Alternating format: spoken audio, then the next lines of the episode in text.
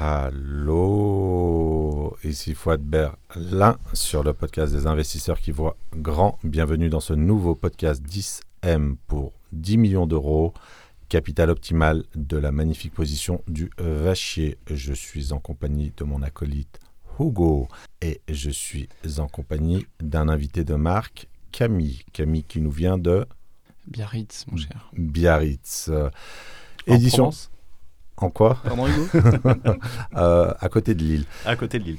Édition spéciale. Donc, euh, interview, on nous a demandé euh, des interviews, des retours d'expérience.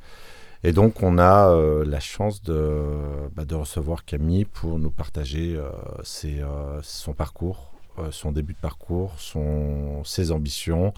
Pourquoi est-ce qu'il a décidé d'investir massivement alors qu'il est dans une profession qui est relativement euh, bien rémunérée, Chauffeur de, TGV.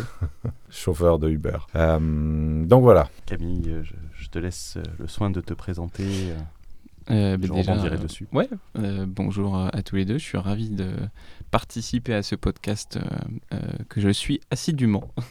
Euh, et puis merci pour l'invitation. Donc effectivement, donc moi j'ai 33 ans. On ne sait jamais après 30 ans si on dit l'année supérieure ou pas. En tout cas, j'ai 33 ans, bientôt 34. Euh, je vis au Pays Basque. J'étais champenois d'origine. Euh, je suis euh, médecin radiologue de profession. Et euh, donc, je me suis lancé dans l'immobilier il y a à peu près 4 ans, 2019. Voilà. Un petit peu avant la fin de mes études, puisque forcément mes études ont duré à peu près la moitié de ma vie pour l'instant. Donc, voilà, sur la fin de mes études, j'ai mis un pied dans l'immobilier doucement avant d'accélérer un petit peu plus. Ça sert à quelque chose les études alors? Quand Ça, on a ça une- dépend comment on exploite euh, le résultat de ses études. Non, mais on entend à longueur de journée, de journée que les études ne servent à rien. Donc, euh, bon, dans le, dans le domaine médical, ça sert à quelque cas, chose. ouais.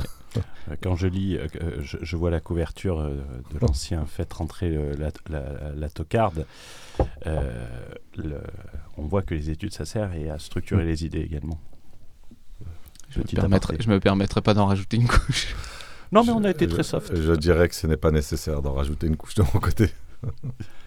Alors, est-ce que tu as des questions, Hugo? Moi, j'ai euh, voulu que Camille euh, nous fasse un retour d'expérience sur, euh, sur, euh, sur son démarrage, sur pourquoi, pourquoi est-ce que quelqu'un, en fait, c'est contre, c'est complètement contre-intuitif, pourquoi est-ce que quelqu'un qui gagne très bien sa vie, quelque part, euh, se ferait chier à faire de l'investissement, a fortiori pratiquer massivement, alors qu'il a déjà une situation qui est plus que confortable et même enviable euh, sur le point, euh, sur le plan euh, financier. Et ça va être ma première question. Qu'est-ce qui fait que tu raisonnes de manière différente? Tu es, alors moi j'aime beaucoup les statistiques et, c'est vrai que j'avais déjà noté dans pas mal d'enquêtes que ta, profession est une des professions qui rémunère le plus. Alors, évidemment, il y a, a- a 12-13 ans d'études, donc derrière, il y a aussi, euh, bah, il y a aussi de l'investissement, et ça, les gens ne le voient pas. hein. Je crois que tu m'avais dit qu'un un IRM ou un scanner coûtait euh, plusieurs millions d'euros, je crois, quelque chose comme ça. Ouais, c'est un Cinq. 1,5 million à peu près ouais, par- Ça- pour ça une IRM. pas ouais. plus, hein Comment Ça monte pas plus haut Ouais, ça, ça peut toujours monter plus haut. Mm. Ça peut toujours monter plus haut. Voilà, si tu achètes euh, une BMW IRM, pardon, donc, euh, donc forcément ça peut coûter plus cher. Mais ce que je veux dire, c'est que pourquoi, quand on gagne bien sa vie, pourquoi est-ce qu'on cherche à investir euh, dans l'immobilier? Et surtout quand on est jeune, qu'on a fini ses études, qu'on commence à goûter à, à ses premiers revenus, euh, pourquoi est-ce qu'on n'est pas dans un état d'esprit où on cherche à tout simplement consommer, jouir euh, des bénéfices de son travail? Et pourquoi donc euh, se, projeter dans, un horizon temporel de long terme au lieu de faire comme tout le monde, avoir vraiment le gros véhicule, la grosse maison, les week-ends à, à la Mamounia comme le faisait Hugo à l'époque? Et euh, donc, euh, mais assume, assume comme dirait l'autre. Assume. Donc, donc voilà, ma première question, c'est euh, ton cheminement, ton état d'esprit. Comment est-ce que tu expliques que, que, que tu as des... Alors, je précise au passage, on ne l'a pas dit, mais tu es un de mes mentorés. Tout à fait. Et donc, on, a, on s'est rencontrés dans un mastermind. alors, la chance qu'on a eue, c'est qu'on s'est rencontrés dans un mastermind relativement médiocre. Et donc, euh, donc on, a, euh, on, a pu, euh, on a pu matcher dans le sens où il y avait un décalage entre nos états d'esprit, nos ambitions et, et la norme de, de, ce mastermind. Et donc, à ce moment-là également, tu avais un objectif en vue qui finalement s'est révélé être totalement euh, sous-dimensionné. Donc je te laisse la parole. Je, je, je, te coupe 5 secondes. Je tiens à préciser que c'était pas un mon mastermind. non, non, non. non, non. alors c'était même pas un mastermind. Alors, bonne remarque, c'était un, séminaire, sous appellation euh, mastermind. On était euh, une centaine. Oui, 150, oui. Voilà, et, et du coup, ben, on a. alors, j'avais pas pu parler avec tout le monde. Je pense toi aussi, on n'avait pas malheureusement. Impossible, impossible. Voilà, et si tu accordes un quart d'heure euh, à chaque personne, bah, il te faut euh, bah, 100, il te faut quoi? Il te faut 1500 euh, minutes, donc tu vois que c'est pas possible. voilà, qu'est-ce qui fait que tu as ce niveau d'ambition? Si, si, on peut être transparent sur, sur tes ambitions, sur ce que tu as fait mhm. aujourd'hui. là, tu viens de boucler une belle opération à 1.2, je crois. Donc, oui, 1.3, euh, ça dépend un peu de comment se configure l'opération. Le financement, en tout cas, c'est 1.3. On, ne va pas chipoter pour 0.1, même si ça constitue euh, le cœur euh, du marché de la masse. pas des cacahuètes. donc, donc voilà, tu, tu, finis cette opération, tu as un objectif, tu as un encours aujourd'hui, tu as une bonne situation, mais voilà, qu'est-ce qui fait que tu as à rehausser l'objectif et pourquoi est-ce que tu as cet état d'esprit? Ce que je propose, et je coupe 5 secondes, ce qui serait intéressant, ça serait peut-être de partir sur quel était ton objectif initial mhm. lorsque tu arrivais à ce mastermind de, de, grande qualité et euh, de quelle taille, quelle était la taille initiale de ton ambition et aujourd'hui quelle est ta taille quelques mois après? Parce qu'on a, on a eu la même discussion avec Auguste de voir ce, ce changement en fait d'objectif par rapport aux croyances limitantes qu'on peut avoir. J'ai combien d'heures pour répondre à ces questions? Non, mais prends ton temps. Tu as 30 secondes. Euh, alors, as tout ton temps. je ne sais pas à quel âge j'ai eu. Euh, alors, ce qu'il faut préciser quand même sur, euh, sur euh, mon histoire, qui n'est pas une histoire, c'est que j'ai aucun entourage qui est dans l'immobilier. mes parents étaient salariés, ma famille aussi, absolument pas une famille d'entrepreneurs. Donc, cet intérêt-là et la compréhension des mécanismes ne vient pas de, de ma famille. Euh, j'ai du mal à identifier à quel moment euh, il y a eu un switch de, façon de penser, mais en tout cas, euh, pour, être, pour être très factuel, j'ai pu constater pendant mes études, comme, comme un petit peu tout le monde, certains comportements liés à l'argent assez étonnants. Euh, quand, l'argent, on le sait, euh, euh, dans, le, dans, le, domaine de la santé, non seulement il n'y a pas de culture financière, mais surtout tout est fait pour s'y opposer, pour ne pas communiquer sur ces sujets. donc il n'y a aucune, aucune culture financière. Et donc j'ai pu constater certains comportements, par exemple, pour être très concret, des gens qui avaient un haut niveau de revenus qui étaient dans des difficultés financières, par exemple, ce qui, moi, à l'époque, me semblait totalement antinomique. C'est énorme.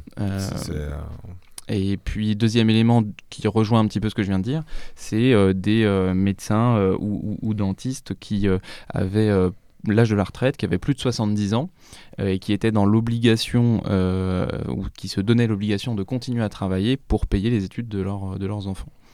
donc ça, c'est des petits éléments comme ça qui m'avaient interrogé quand même tôt. Je me suis dit, c'est quand même curieux que quelqu'un qui gagne très bien sa vie soit en difficulté. Et puis, euh, du coup, en, me posant un petit peu ces questions, j'en suis venu évidemment à m'éduquer financièrement.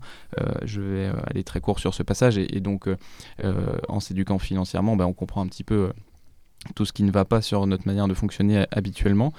Euh, et euh, en particulier euh, quand, on, quand on fait médecine ou quand on fait des, des, études médicales, comme je le disais, l'argent et, d'ailleurs l'entrepreneuriat au sens large, parce que dans la santé il y a beaucoup d'entrepreneurs. D'ailleurs, un médecin libéral est un entrepreneur, peut-être même qu'un chef de service hospitalier est entrepreneur dans sa façon d'exercer. C'est quelque chose qui n'est pas du tout communiqué, etc. etc. donc en tout cas, je me suis euh, éduqué financièrement euh, parallèlement, un peu trop tard, euh, malheureusement, c'était seulement sur ma fin d'études.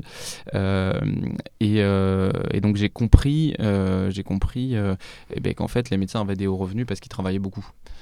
et que si les médecins arrêtaient de travailler, ben, ils n'avaient pas des hauts revenus. et que finalement les médecins n'étaient pas très bien payés, mais ils ont des revenus corrects ou importants parce qu'ils travaillent beaucoup. ça c'est quand même quelque chose qu'il faut préciser. Euh, même s'il y, a de, y a de tout, on va pas aller dans les exceptions aujourd'hui, c'est pas pas l'objectif. Euh, mais globalement, un médecin qui veut gagner beaucoup d'argent, il doit travailler beaucoup et donc par extension, il profite pas beaucoup de, sa vie par ailleurs. Euh, voilà un petit peu les interrogations qui m'ont mené sur, ces questionnements-là. et puis, j'ai passé le cap à un moment donné d'une formation sur l'immobilier. et voilà, à ce moment-là, j'ai intégré la notion d'effet de levier. Euh, euh, et, puis bah, après, évidemment, euh, une fois qu'on a compris ça, la, boule de neige, je dirais, psychologique fait son effet. Il y a un, dernier élément que je voulais, un dernier élément que je voulais préciser par rapport à l'antinomie au revenu et puis besoin ou, en tout cas souhait de lever du capital ou de mettre en place un gros patrimoine. C'est en fait quelque chose qui est très contre-intuitif c'est qu'en fait, plus on a euh, de revenus, plus on a un niveau de vie qui augmente, enfin, qu'on augmente son niveau de vie, plus exactement, parce qu'on n'est pas obligé de l'augmenter, euh, plus euh, notre standard augmente et plus la création d'un revenu passif pour combler ce standard augmente également et la difficulté pour l'obtenir aussi. ce qui fait qu'en fait, les gens qui commencent à gagner de l'argent et éventuellement rapidement beaucoup d'argent et qui augmentent leur standard de vie ont beaucoup plus de difficultés euh, que, euh, on va dire, un salarié avec un salaire moyen euh, français, pour, sortir de cette, pour sortir de cette spirale de, de l'absence de revenus passifs, parce qu'il faut du coup s'échiner beaucoup plus pour rattraper ce niveau de revenus. Voilà, donc euh, euh, j'ai tenté de ne pas tomber dans ce piège dès le départ, puisqu'effectivement, euh, en sortie d'études, en fonction de ce qu'on fait, mais moi je me suis installé assez rapidement en libéral, on a potentiellement des revenus assez conséquents rapidement. évidemment, si on tombe tout de suite dans le piège d'un niveau de vie qui explose, et, eh ben c'est, et qu'on achète sa résidence principale avec une vision qui n'est pas celle d'un investisseur, qu'on achète, je cherche au hasard. Voilà, je, je, voulais chercher un mode. Je, je cherchais. La à Lamborghini. Voilà, exactement. J'aurais peut-être pas dit le robot, mais euh, mais en tout cas, voilà, qu'on augmente drastiquement son niveau de vie. Effectivement, euh, effectivement, bah là, le, on, a mis un pied dans le, euh, un pied dans le piège, et, et c'est vraiment difficile, je pense, d'en sortir. Donc moi, je, je n'ai pas mis ce pied-là. J'ai d'ailleurs le rôle en golf qui doit dater de de 2016, je crois. Tous mes collègues, euh, évidemment, euh, n'ont pas ce type de voiture. mais ça me permet du coup de, faire, parce qu'on va peut-être détailler un peu plus après sur, sur l'immobilier. Donc tu as quand même une maîtrise de, de la gratification en fait. tu arrives à la différer, tu arrives à, maîtriser en fait un certain nombre d'envies hein, parfaitement légitimes quand tu as travaillé très fort pendant, pendant 12 ans d'études tu arrives quand même à te, à te maîtriser dans le fait de renoncer euh, à consommer immédiatement euh, et te projeter quand même euh, sur, sur le très long terme. Et ça, c'est quand même un exercice qui est quand même pas facile parce que c'est un peu comme quand tu es affamé et que tu as de la nourriture et c'est très difficile de pas se, se, se jeter finalement sur sur, euh, sur, sur, euh, sur, les aliments. Et ça, c'est quand même euh, c'est remarquable et, c'est quand même assez rare en fait dans ta profession où on a presque l'impression de l'extérieur que c'est devenu un business en fait, que la radiologie est quelque chose de purement financier. Et, et, donc là, on a un état d'esprit qui est quand même totalement différent de la confrérie. Et, puis plus les, euh, euh, plus les euh, effectivement, plus, plus, les revenus augmentent et plus le pied est mis dans l'engrenage d'augmenter son niveau de vie et son endettement en, tant que non-investisseur, j'entends, bah, plus c'est compliqué de, vraiment d'en sortir. Hein, parce que si on se crée tout de suite un passif ou, des moins-values gigantesques dès le départ, c'est très compliqué de d'en sortir. Ouais. C'est ce que Kiyosaki, c'est l'un des rares bons concepts de Kiyosaki, appelait ça la foire d'empoigne si je dis pas de bêtises, dans son avis. Je, n'ai pas lu. Euh, il appelait ça la foire d'empoigne, de mettre la main dans l'engrenage, exactement comme tu l'as décrit. Et euh, on voit le résultat des gens, et c'est ça qui est le, le plus intéressant. Et j'aime beaucoup la, façon dont tu l'as présenté, et je n'imaginais pas que les docteurs qui étaient en France euh, vivaient ça. On le voit beaucoup sur les nouveaux entrepreneurs qui, et vous êtes connus au Mastermind, donnent des exemples de ça ils commencent à gagner de l'argent, ils dépensent, ils achètent euh, grosses voitures, euh, gros lifestyle, et on les retrouve euh, cinq ans après, après avoir généré des, fortunes colossales. au travers du chiffre d'affaires et des, bénéfices qu'ils ont sortis, à toujours bosser parce qu'il leur reste rien. Et c'est aucun investissement. Et aucun investissement parce que, en fait, et on en parlait avec Auguste précédemment, euh, moi j'ai eu une période de, ma vie où j'avais un gros salaire. Bon, euh, je ne vais pas faire mon, ma causette aujourd'hui. mais en fait, c'est que lorsqu'on a un gros salaire, en étant relativement jeune, parce qu'on avait, on a à peu près le même âge, en fait, on se dit c'est perpétuel et en fait, il ne fera que augmenter. Donc en fait, tu mets de suite euh, le pied dedans en disant mais euh, on n'imagine pas euh, s'il y a un arrêt de travail, on se dit au pire il va avoir des bonus, il va avoir des primes. Et le fait de, de ne pas s'en rendre compte et de faire dans la gratification différée, pour, reprendre le, pour reprendre le terme de, de Rémi, qu'on salue au passage, mais c'est la meilleure façon en fait de s'enrichir et de profiter sur le long terme. Et aujourd'hui, quand les gens me demandent sur l'expatriation et tout, on peut voir les résultats colossaux qu'une stratégie différente peut entraîner. Euh, de, dire, mais profitez dès le départ euh, de votre business, surtout que les business euh, sont moins réguliers que le métier de radiologue. Radiologue, dans, dans, 15 ans, tu peux te projeter sur les revenus. Un mec qui gagne de l'argent aujourd'hui, un entrepreneur, dans 5 ans, il n'est pas sûr d'être là. quoi. Et c'était très intéressant de l'avoir dit comme ça.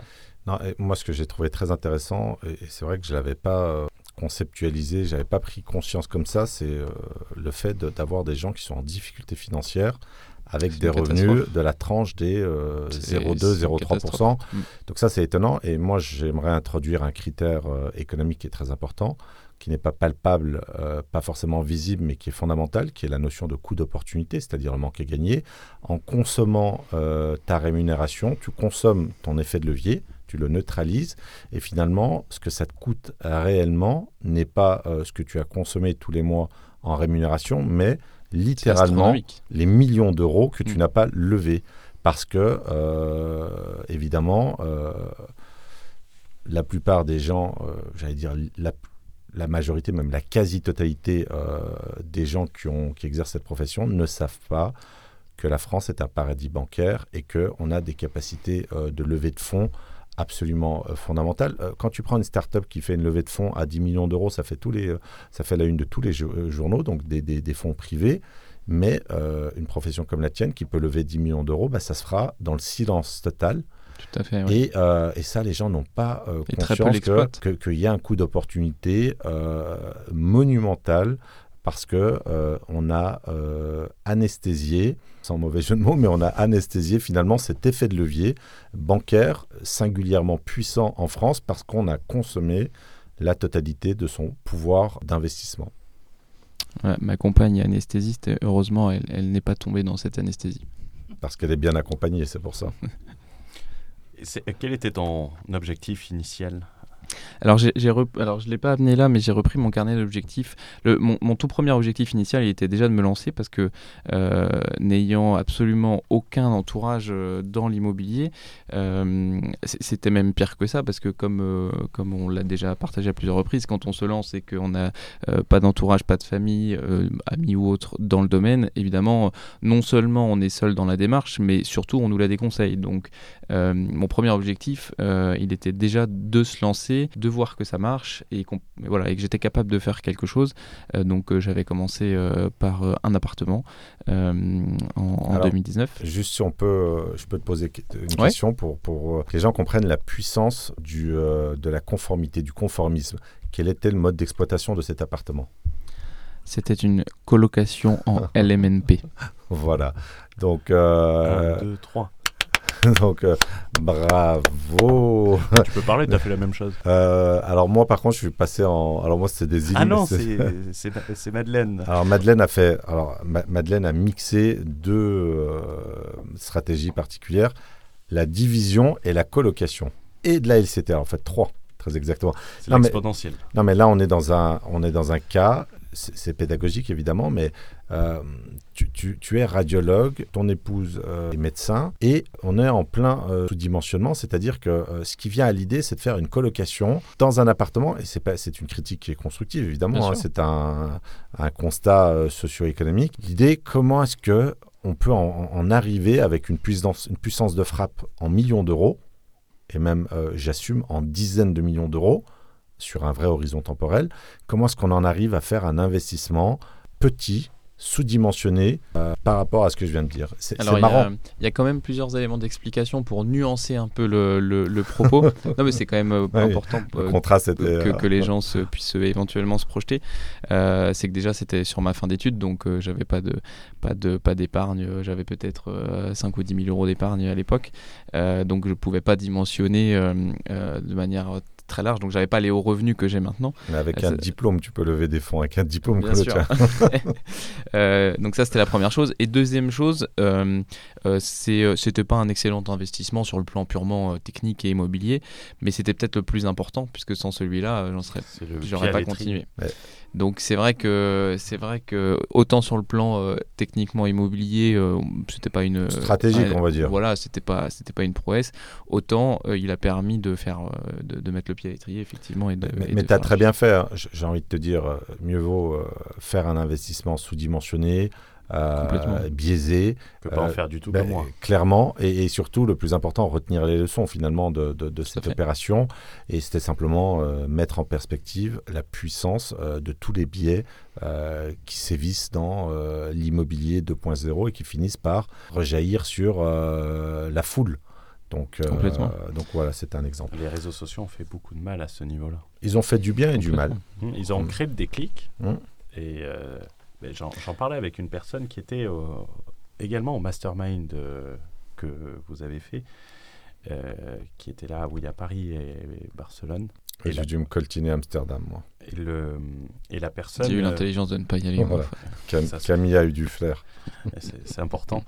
Et euh, qui, la personne a monté une boîte en, en Belgique de un mec brillantissime que j'aimerais avoir en, podcast. Ah, euh, il a monté une boîte à 26 ans, dans les plans à emporter, euh, fait une première partie d'exit, belle réussite. Et, euh, on en parlait avec lui, il disait c'est dommage que le marketing ne soit pas à la hauteur du, du produit, mais au final, ces événements-là, ce contenu-là, aussi merdique soit-il, et je pèse mes mots, euh, a une vocation ultra importante et j'insiste dessus, c'est que s'il n'existait pas, tu n'aurais pas le déclic. C'est tout à fait vrai. Et en fait, ces personnes-là n'existaient pas. Il faut. Et d'ailleurs, je, tiens à remercier euh, Guillaume que vous connaissez, euh, qui, qui m'a ciblé en tant que prospect par une publicité il y a quelques années. Et effectivement, Guillaume de Holly. Guillaume, euh, je ne sais pas si on peut dire euh, son, son nom. Ouais, on lui passe pas dire son nom. Bah, non, mais Guillaume, euh, qu'on a rencontré à ton mastermind. Voilà, et, voilà. et donc j'ai été son client dès, dès, le lancement de, de, de ses produits. Et c'est lui, par ses publicités, qui m'a qui m'a qui m'a convaincu du, du, concept. Et, et c'est là aussi où je me suis dit, quand on est content d'avoir été ciblé par une publicité, c'est quand même que l'entrepreneur a fait son travail. Ah non, mais c'est en fait, c'est la. moi, j'avais quelqu'un qui m'avait dit, j'en avais parlé avec Fouad que je voulais pas faire de la publicité agressive pour un mastermind parce que j'avais peur que euh, les gens associent au marketing agressif mhm. une mauvaise qualité de mastermind.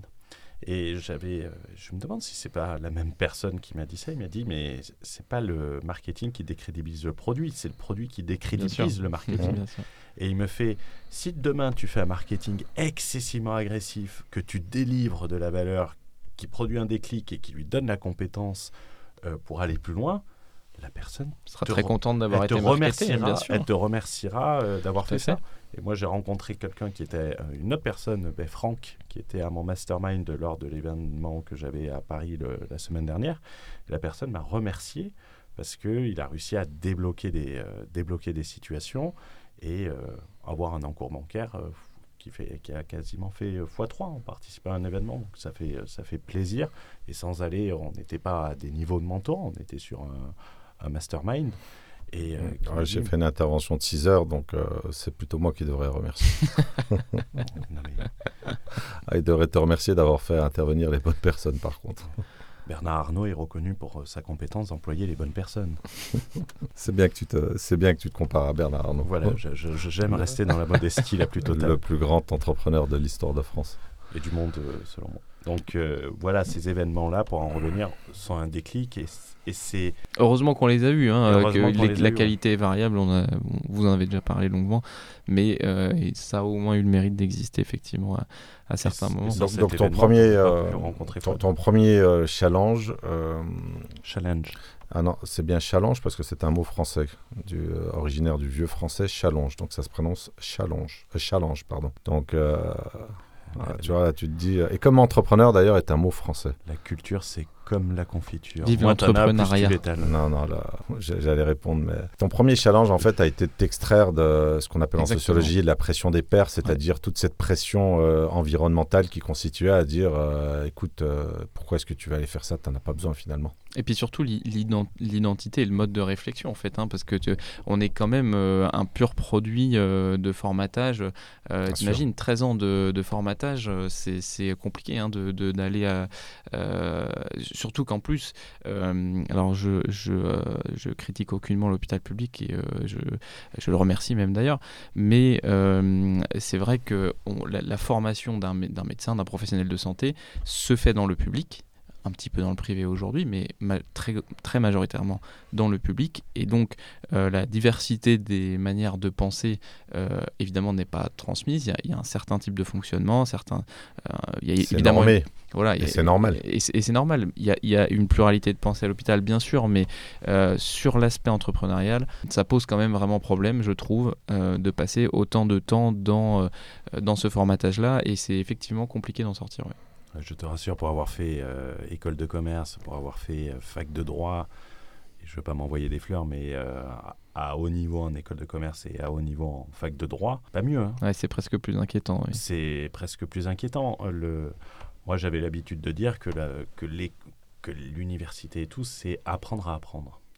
D'apprendre la compétence à apprendre, d'évoluer. Et c'est là qu'on fait, quoi qu'on dise sur Internet, il y a des gens qui disent Ouais, les études, ça sert à rien. Mais tu prends le discours d'une personne qui a fait des études, je pense à un marketeur, euh, je pense à Tougan, euh, mm. qui a des, euh, une culture, une compréhension et une, comment dire, une façon de penser, une construction analytique euh, qui est très, très bonne. Et de l'autre côté, une personne euh, qui n'a pas fait d'études, euh, ben, ça part dans tous les sens. Quoi. Donc, est-ce que les études doivent nous apprendre ça ou est-ce que c'est très bonne question. Est-ce que le terrain J'ai pas la réponse à ça, mais en tout, en tout cas, en sortir est, pas évident. En tout cas, c'est pas évident, mais tu as vu à la vitesse où tu en sors? Oui, après au prix d'une détermination effectivement importante, mais bon, Ouais, en, tout cas, je pense que donc pour revenir sur les challenges et les objectifs, le premier était euh, de sortir de ce mode de pensée et puis de, de rentrer euh, euh, sur, sur un mode de pensée différent. et donc première, première effectivement colocation. je ne sais pas trop pourquoi j'ai eu une opportunité de local commercial.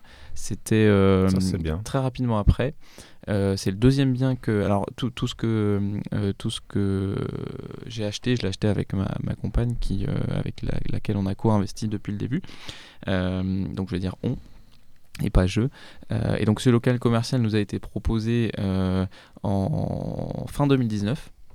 on s'est positionné et la signature était en mars ou avril 2020 donc à peu près au, au pire moment qui puisse exister pour le monde du commerce. Euh, on s'en est pas trop mal sorti. En, tout cas, il y avait déjà, je pense, une affinité avec le, le, euh, monde de l'entreprise. Et, euh, et d'ailleurs, je pense que c'est un des investissements dont, je suis le plus content aujourd'hui. Et, et, donc ça, c'était en 2020. je me souviens très bien, en 31 décembre 2019, j'avais, je m'étais fixé l'objectif d'investir un million d'euros, de lever un million d'euros sur euh, l'année 2020. Et je me souviens très bien avoir euh, proposé aux amis avec qui j'avais passé le 31 décembre de partager les objectifs sur, sur l'année donc à venir. et je me souviens très bien de leur réaction. Tu as eu l'air d'un con D'un con non, parce que. mais, mais, en tout cas, ça, ça paraissait complètement ahurissant, effectivement. Euh, c'était pas c'était pas énorme hein, relativement. C'était pas en soi par rapport à. Non, surtout surtout que j'étais avec euh, des gens qui finissaient aussi leurs études de médecine, qui, qui, pouvaient aussi se projeter un petit peu financièrement, mais bon malgré tout, euh, voilà. Donc ça c'était le premier objectif qui a été effectivement atteint fin 2020 parce qu'après le local commercial, on a acheté un, premier immeuble. Et puis, je suis en train de reconstituer dans ma tête. et puis après, il y a eu des objectifs plus ambitieux qui se sont dessinés quand on a vu que ça marchait. on, on, a trouvé ça pertinent avec ma compagne d'utiliser une stratégie qui est décriée, critiquée, alors qu'elle est pour moi la plus efficace, qui est celle de la résidence principale. Euh, euh, et on a utilisé ce levier euh, pour donc acheter, rénover en vue d'une revente dont, la, dont, dont, la date est à définir. Hein. Ce n'est pas forcément une revente immédiate, ça peut être quelques années après. Mais en tout cas, de voir l'opération comme un investissement. Et ça, en termes d'effet de, levier, je pense que ceux qui nous écoutent savent quand même qu'il est plus facile de faire financer une résidence principale qu'un investissement locatif la plupart du temps, on va dire, même s'il y a des exceptions. Euh, et donc, évidemment, ça, permet de lever des capitaux, euh, euh, parce que là, c'était une opération donc d'achat travaux et plus travaux à 1,6 million, 1,7 million à peu près. Euh, donc on pourrait, on, aurait pu croire qu'on qu'on était tombé dans le piège justement dont on parlait tout à l'heure d'acheter, euh, euh, de profiter de ses hauts revenus immédiatement, mais c'est vraiment une opération d'investisseur, même si pour l'instant la revente n'a pas n'a pas encore eu lieu. Et donc forcément ça nous a permis de, de faire un bond assez important en termes d'effet de levier. Et puis on a ensuite enchaîné avec un puis deux immeubles de rapport supplémentaires. voilà un petit peu pour et D'ailleurs sans trahir le, secret professionnel, euh, tu as bénéficié d'un différé. Et donc finalement, euh, l'acquisition est totalement indolore au niveau financier. C'est-à-dire que euh, les remboursements effectifs de cette résidence principale, qui soi-disant est un passif, on a envie de, j'ai envie de me taper les mains contre les genoux quand j'entends ça et, de, et, de, et, de, mourir de rire. Et, du coup, tu me payes combien te coûte mensuellement exactement ta résidence principale Ça doit être 1076 euros je crois. Ah, t'es en différé partiel euh, en total je, suis en différé, je suis en différé partiel. D'accord. Tu aurais pu avoir une totale si tu, le, si tu souhaitais. En plus, tu aurais, alors, euh, par rapport à la banque, euh, qu'on va pas citer évidemment, mais tu avais la possibilité techniquement, si on avait pu échanger avant, si on s'était connu, tu aurais pu bénéficier d'un différé de 5 ans. Total. On avait fait, effectivement, je pense qu'on avait, on avait cumulé des différés sur toutes nos opérations antérieures de, de 3 ans. bon, il n'y avait pas eu 50, mais. Donc 1000 euros à peu près? 1000 euros, pour, euros, une mensualité qui est d'un peu plus de 6000 euros. Oui, mais ah, aujourd'hui, tu as 1000 euros, euh, le coût réel de ta résidence principale est de 1000 euros et sa valeur marchande euh, est aux alentours de 2,5 à peu près. Mmh, donc, euh, donc tu as quand même l'avantage de vivre dans une maison qui vaut plusieurs millions d'euros, qui te coûte aujourd'hui 1000 euros par mois en intérêt intercalaire. Et donc, ça, c'est un état d'esprit euh, d'entrepreneur, c'est-à-dire que tu as attaqué la résidence principale sous le bon angle, celui du marchand de biens, de l'investisseur qui, euh, ben, qui, sait se faire plaisir, qui sait encapsuler une, plus-value latente et qui a euh, préservé sa capacité d'investissement. Et ça, c'est quand, même, quand même remarquable. Et, et on n'en entend jamais. Tout ce qu'on entend, c'est c'est un résident, c'est C'est tout l'inverse, exactement. Voilà. Donc, euh, et, de la part de Mastodonte 2.0, euh, des influenceurs, des gens qui ont, euh, je ne vais pas citer de nom, mais une personne qui a 500 000 abonnés, qui t'explique encore, la résidence principale, c'est un putain de passif. Donc, donc c'est là que je me dis, bon, tu as eu quand même le discernement de, de, de, bah, de voir les choses sous le bon angle. Et, ça, c'est bien. Et c'est intéressant pour faire, une, pour faire un petit euh, parallèle avec euh, le livre qu'on a commenté dans un podcast précédent, qu'on a toujours sur la table. Euh, tu vois, la, la, technique du différé sur la résidence principale, à aucun moment il est évoqué. On te dit acheter la, plus petite résidence principale, avoir le, le plus petit euh, remboursement de crédit. Parce que, parce que les gens ne sont pas dans la technique, ne sont pas dans la stratégie, en fait. Et, Ils passent à euh, côté de...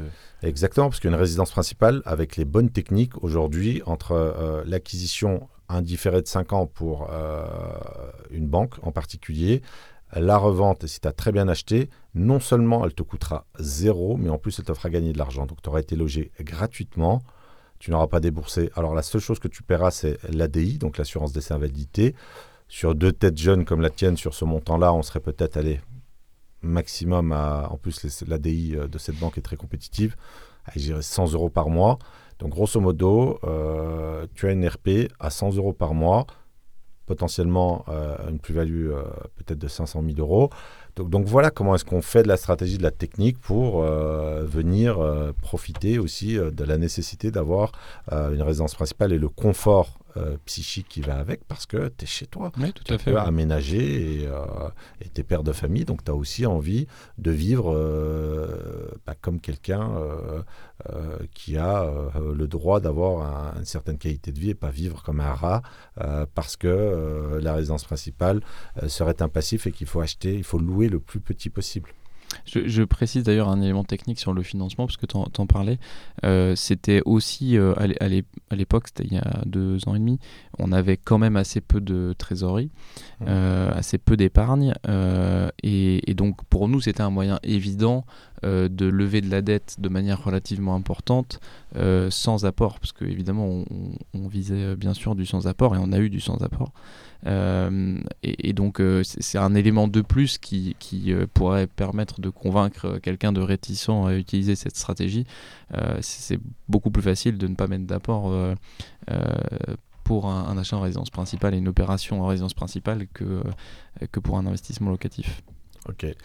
Donc aujourd'hui, euh, si on peut donner un, chiffre, euh, tu me l'avais communiqué récemment, donc tu as, un patrimoine qui est valorisé à combien aujourd'hui avec la dernière opération là, qui, a, été signée en, Immobilier, tu veux dire Uniquement immobilier? Immobilier, oui, immobilier à la louche. Euh. On est à 4 millions d'euros, 4 millions et demi, 4,5 brut à peu près. Euh, alors il faut savoir, euh, je, le précise, euh, qu'on a fait le même type d'opération sur, ça me ça me semble pas énorme, Hugo. J'allais dire, il faut savoir qu'on a fait le même type d'opération financière sur nos entreprises. Euh, en termes de technique de financement bancaire. C'est-à-dire qu'on a levé en totalité euh, les financements pour nos installations euh, libérales de, la même manière. Donc du coup, il y a, y a un million de dettes supplémentaires qui sont... Tu as un double effet, de as un double levier bancaire en fait professionnel et, et en tant qu'investisseur. Et euh, tes ambitions, alors, euh, tu, pensais que tu pouvais aller jusqu'à combien euh, avant qu'on fasse notre découverte, en fait, sur, sur le diagnostic stratégique? Et, quelles sont tes, ambitions? Et je reviens à la première question, donc quelles sont tes ambitions et pourquoi? Pourquoi est-ce que tu ne te contentes pas de ce que tu as? Pourquoi est-ce que tu as envie d'aller dans de l'immobilier entrepreneurial qui va payer dans 10-15 ans? Alors le, le euh, schéma en, fait du montant euh, à atteindre en termes de patrimoine, il s'explique euh, par le nom du podcast, dans le sens où bah, quand tu as des revenus relativement élevés, pour atteindre ce niveau de revenus de manière passive et automatique, et en particulier euh, via des revenus locatifs, et eh ben, nécessairement il faut aller chercher, à moins de faire du 50% de rendement comme, euh, comme certains l'annoncent, il faut aller chercher euh, un certain nombre de dettes et de, et de patrimoine. Donc l'objectif il est d'abord d'avoir un niveau de revenus automatisé qui soit le même que celui que je perçois en travaillant. il n'est pas de remplacer aujourd'hui mon travail que j'aime, mais il est d'avoir la liberté de choisir d'aller travailler ou de ne pas travailler Acheter des options à terme. Ce qui est tout à fait différent. La position du vachier. Exactement. Bon, la, différence, c'est que je suis mon propre patron, mais je pourrais tout à fait euh, euh, décider d'arrêter cette activité si un jour, pour je ne sais quelle raison, euh, j'en ai plus envie, tout simplement. C'était Charles Gave qui disait soit on a un patron, soit on a des clients. Exactement. Et on parle souvent de liberté financière. Il y a une différence entre. bien évidemment, le vachier est impactant d'un point de vue vocabulaire. Mais par exemple, tu es dans une liberté financière, puisque techniquement, tu peux te payer tout ce dont tu as envie au jour d'aujourd'hui. Ça, pour moi, c'est pas la liberté financière. Moi, je parlerais plutôt d'aisance financière. Voilà. Mais d'un autre côté, tu n'es pas dans une position de vachier. C'est-à-dire que tu es obligé d'aller bosser. Exactement. Et c'est la En tout cas, pour maintenir ce niveau de revenu que j'ai actuellement. Et qui est alimenté par ton travail. Exactement. Si tu arrêtais de travailler, la question, euh, c'est combien de temps tu durerais avant de bouffer tout ton capital. Exactement. C'est chercher le rendement du capital et pas la rentabilité du capital. Il y a, il y a, euh, un, exemple extrêmement concret. Hein. Euh, j'ai un fils qui a, qui a 8 mois. Madame se pose la question de diminuer un peu son temps de travail euh, pour, pour profiter un petit peu de lui. Et moi aussi, d'ailleurs, je me pose la question. et ben, si, on est, si on tient à ce niveau de revenu, ou pire, si on a des engagements financiers non, non menés en tant qu'investisseur qui nous obligent, et en fait c'est la situation à peu près de tous les médecins aujourd'hui, qui nous obligent à continuer à travailler pour subvenir à ce besoin de revenus, pour moi, c'est vraiment un, échec assez important. et pour moi, le luxe, c'est d'avoir le choix euh, d'arbitrer euh, son euh, temps de travail sans que la question financière entre dans la discussion. Et là, évidemment, il n'y a pas grand monde qui, qui peut avoir le, le, luxe de faire ce choix sans que la question financière entre en jeu. C'est totalement juste ce que tu dis et, finalement, en fait, on a la même conception de l'investissement. Pour toi et pour moi, en fait, c'est assimilé à de la prévoyance. Finalement, c'est un système de prévoyance et que tu décides finalement d'actionner sans qu'il y ait de sinistre. Simplement, tu te dis, ben, peut-être que dans 10 ans, euh, cette prévoyance, je l'active parce que j'ai envie de euh, jouir d'un peu plus euh, de temps, de, de, choisir. Et c'est ça que les gens, en fait, ont du mal à comprendre il y, a, cette incapacité à se projeter dans le futur, parce qu'on le sait, on en a parlé plusieurs fois, il y a un problème euh, euh, dans euh, la conception du jeu infini, dans l'horizon temporel, etc. Mais, mais, mais c'est là où les gens qui ont des situations similaires à la tienne doivent comprendre que depuis Karl Marx, rien n'a changé et même ça s'est amplifié. On a toujours une dichotomie entre les détenteurs de capitaux productifs bourgeoisie. Bah c'était la bourgeoisie qui qualifiait Karl Marx. la bourgeoisie et le prolétariat. Tu as, l'avènement aussi de l'industrie, de, de, donc tu as quand même euh, le patronat, si tu veux, et, euh, et ces gens-là ont un capital qui est productif, et tu as euh, les gens qui vendent leur force de travail, et, tu peux gagner 15, 20 ou 30 000 balles par mois, mais si tu vends ta force de travail, tu vends ta force de travail. Et, et tu t'emprisonnes dans cette situation si tu adoptes un niveau de vie qui te qui te maintient dans cette obligation de, de, revenus. Mais, dans 10-15 ans, quand tu as un amortissement du capital, quand tu as sur des marchés haussiers, quand tu as de la plus-value latente et que tu te retrouves avec 10 euh, millions d'euros de capital net, eh bien, euh, tu n'as plus besoin euh, de mettre à disposition ta force de travail au service du système qui, est, qui consomme cette force de travail parce qu'il en a besoin. Et, et c'est ça qu'il faut comprendre. En fait, on est vraiment dans un processus d'enrichissement lent, c'est pas rapide, c'est lent et euh, tu auras euh, la possibilité d'exercer cette option peut-être si tu souhaites dans une décennie et, ça ça demande vraiment de maîtriser le besoin fondamental qu'on a aujourd'hui dans une société de consommation, de grande consommation, de consommer. Et ça, euh, bravo, parce que c'est très particulier comme état d'esprit. C'est vraiment l'exception, puisque la norme est quand même l'inverse. Euh, il y, a un élément euh, très, euh, très concret dans le pourquoi finalement, pourquoi finalement s'embêter avec ça parce que, parce que finalement, une fois que j'ai fait ma semaine de travail, il me reste quand même plus beaucoup de temps pour, bah, pour tout le reste. Il y a, y a l'élément médical que personne ne prend en compte sur la partie assurantielle. C'est-à-dire qu'aujourd'hui, on sait très bien globalement qu'il peut nous arriver quelque chose, mais on se croit à peu près quand même tous protégés de ça. C'est toujours aux autres que ça arrive. mais il ne faut pas oublier quand même que si on si on se dit un jour j'investirai dans l'immobilier quand j'aurai le temps, euh, déjà on n'aura jamais plus de temps qu'aujourd'hui, mais, euh, euh, c'est que si aujourd'hui on a la chance d'être en bonne santé, ce qui est quand même une chance et pas, pas un acquis pour tout le monde, on, a donc la possibilité d'être assuré pour un achat immobilier, pour que le prêt soit assuré, etc. etc. Tu parles de l'ADI je parle de l'ADI, tout à fait. Euh, si demain on traverse la rue, on se fait écraser, ou, n'importe quoi, il peut se passer n'importe quoi dans la santé, euh, et ben en fait toute cette possibilité qu'on remet à plus tard quand on aura le ton, et ben peut tout, simplement s'arrêter et, être réduite à néant. Et, moi, pour conclure, euh, j'introduirai un élément qui est nouveau en fait dans, dans, ta matrice de pensée, dans ton schéma de pensée, c'est que vous n'êtes plus deux mais trois. il y a aussi une notion d'obligation euh, moi, je travaille un petit peu sur la sociologie de la richesse, sur les inégalités sociales. Et, évidemment, tu vas transmettre un capital humain à ton, à, ton enfant, mais il faut pas, faut absolument comprendre que euh, les inégalités sociales naissent des inégalités de patrimoine. Et donc, euh, ne rien avoir, c'est quelque part pousser son enfant à euh, participer au goulag occidental, qui est une forme de, travail forcé. Il n'y a rien de péjoratif, hein, c'est vraiment une description sociologique des faits. Et donc, moi, c'est mon opinion. moi, je ne souhaite pas que mes enfants ne détiennent pas de capital. Productif. Évidemment, il y a un capital humain qui est transmis, mais il y a aussi cette dimension où, dans la transmission, ne rien transmettre, finalement, c'est pousser les enfants au choix par défaut, celui qui est, consiste à être obligé de produire toujours produire plus dans un système qui est déjà en termes de, qui est déjà en surchauffe en fait. Donc, donc tu as ce paramètre également qui est nouveau chez toi. Tout à fait. Et ce qui est intéressant, c'est qu'aux yeux des gens qui n'investissent pas et qui peut-être qui ont du mal à, comprendre notre démarche ou ne la comprennent pas tout simplement, euh, c'est plutôt l'image inverse que, que, je peux entendre, c'est-à-dire euh, euh, bah, évidemment quand on va là, je suis là avec vous, je suis pas avec mon fils, je suis en vacances aujourd'hui, bah, je suis avec vous, je suis pas avec mon fils, donc il y a quand même un effort qui est fait pour, euh, euh, pour euh, mettre en place ce, patrimoine, mettre en place ses, revenus, maintenir cette qualité de vie, etc. et donc certains le voient plutôt comme bah, effectivement un, temps qui, qui n'est pas passé ou focalise sur le temps qui n'est pas passé avec. Donc il faut un juste milieu, évidemment. mais, mais, en tout cas, voilà, ça, ça me permet de, de mettre en, en, lumière cette contradiction apparente qui est...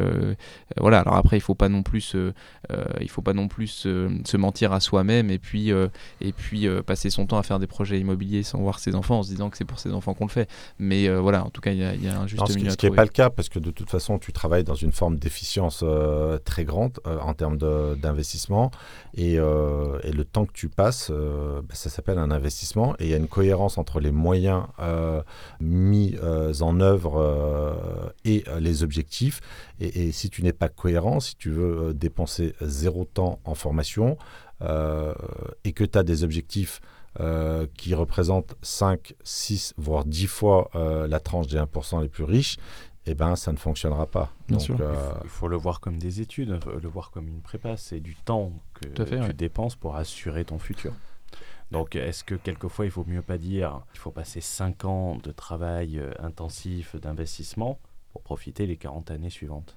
Et puis là, c'est quand même un, mastermind IMO-gastro, donc tu vas quand même passer ton temps à, manger dans des, dans des grandes tables, à échanger avec des personnes euh, exceptionnelles, donc il ne faut pas non plus... Je ne sais pas ce que tu as vendu à, c'est pas du tout ce que j'avais vendu. À ton épouse, mais, euh, tu as vendu le bagne. Le, le, le, McDo, c'est pas plaisir.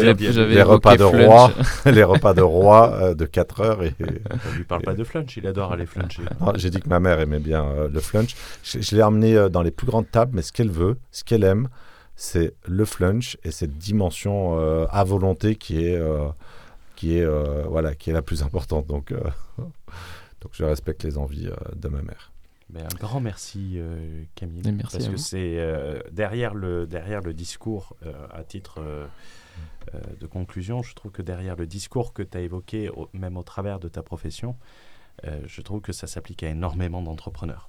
Bien sûr, c'est, moi je suis dans la santé, donc je parle des professionnels de la santé, mais c'est évidemment transposable à... Et, les gens ne s'en rendent euh, pas suffisamment compte, et je trouve ça particulièrement euh, pertinent, surtout que ta situation est en soi plus garantie que la eh situation de certains entrepreneur, on va dire. Euh, tout à fait. Un entrepreneur peut éclater à la hausse, il peut éclater à la baisse également. Et sur le long terme, tu as plus de chances de sortir des revenus qu'un entrepreneur. stabilité. Et pour autant, il en profite pour investir et ce massivement. Donc, euh, merci beaucoup pour cette discussion et, euh, et euh, cette conceptualisation. Merci à vous, les amis. Merci Camille, merci Hugo. C'était Fouad Berlin pour vous inspirer à voir grand. C'était Hugo, pas pour s'occuper de la technique aujourd'hui, mais pour échanger indirectement et, et s'occuper de la publication. Il faudra bien s'en occuper. Dankeschön. Dankeschön.